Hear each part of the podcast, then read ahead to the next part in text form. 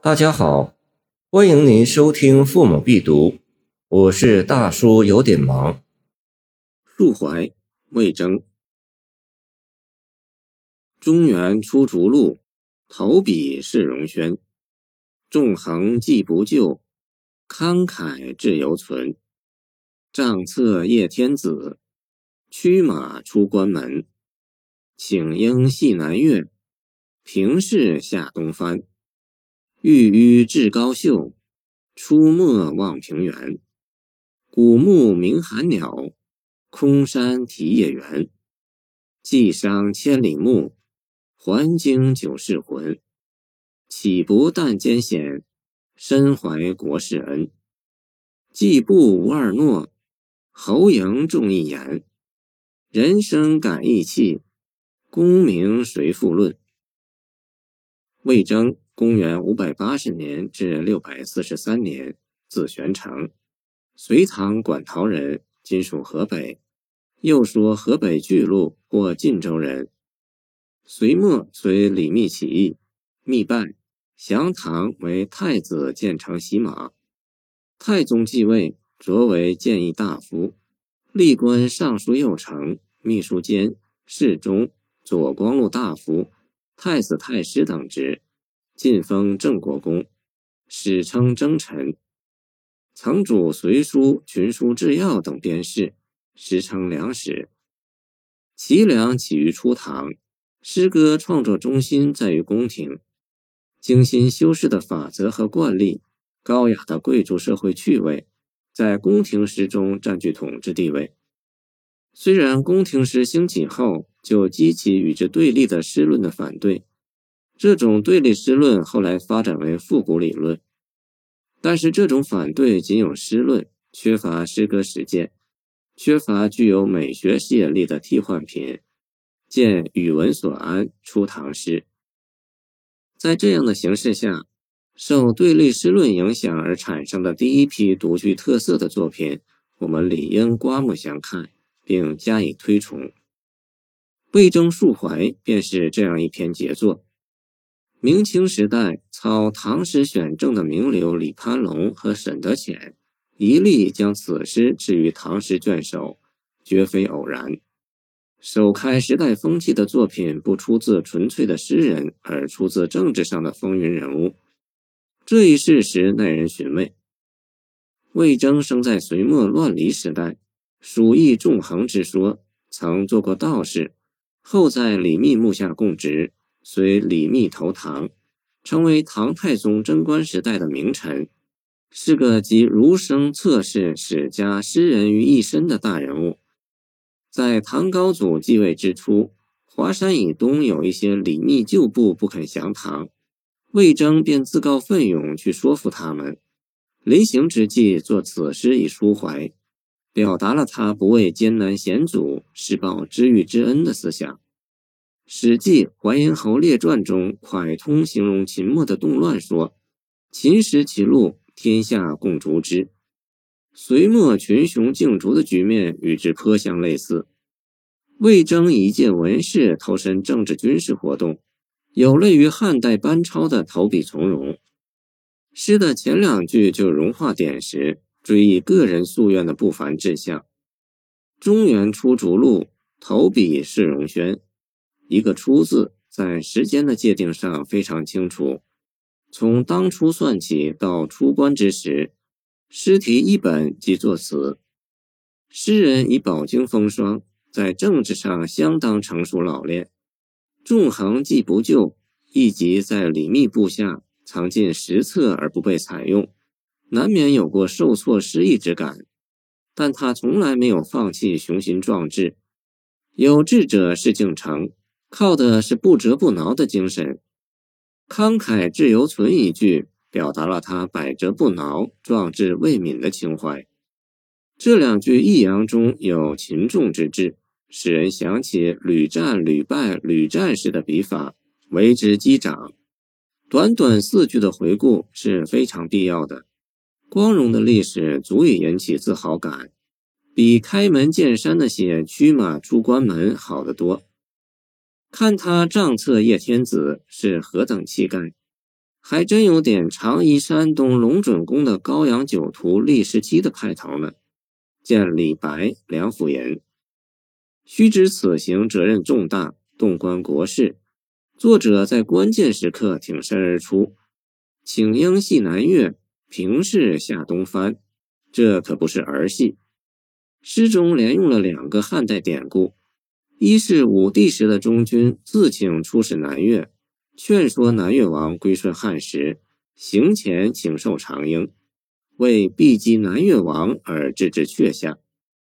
一是高祖时的历时期请命劝降齐王田广，使其成为汉之东藩。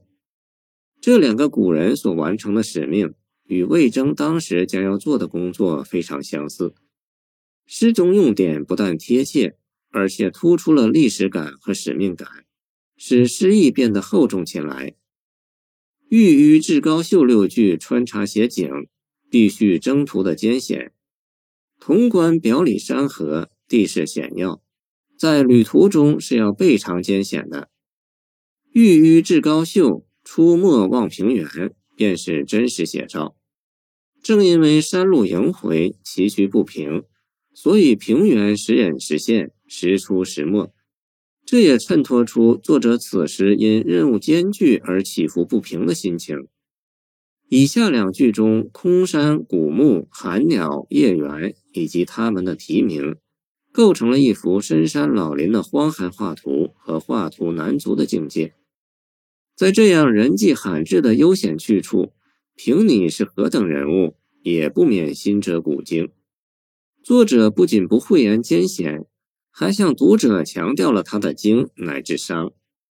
既伤千里目，还惊九世魂”二句。化用了《楚辞》中“目及千里兮伤春心，魂兮归来衰江南”见招魂，和韦影录之辽远兮，魂亦兮而久逝见安影，感言对故国的怀念和个人吉凶未卜的意识。虽然诗人这里着重写自然环境的艰险，但另一重危险性却能见于言外。这原是从事那样特殊的政治使命所不可避免的，所以岂不但艰险，时间二重意味而言，说岂不但就是承认有所但。然而这与承认自己的感伤一样，其实无损抒情主人公的形象，反而增加了他性格的温润感。事实上，他是明知征途有艰险，越是艰险越向前。具有一种自觉的大无畏精神，感伤与忌惮只是一闪念。主上既以国事见待，安可不以国事报之乎？见《旧唐书·魏征传》，便是身怀国事恩句的注脚。国事句是主义，见清沈德潜《唐诗别才集》。末四句由此生发。所谓国士，即国家栋梁之才。士大夫受到国士的待遇，足以踌躇满志，当然应竭力报效国家。唐卢藏用《陈氏别传》说：“陈子昂感激忠义，常欲奋身以达国事，便是这个意思。”汉初的季布以重言诺闻名于关中，时有“得黄金百斤，不如得季布一诺”的谚语。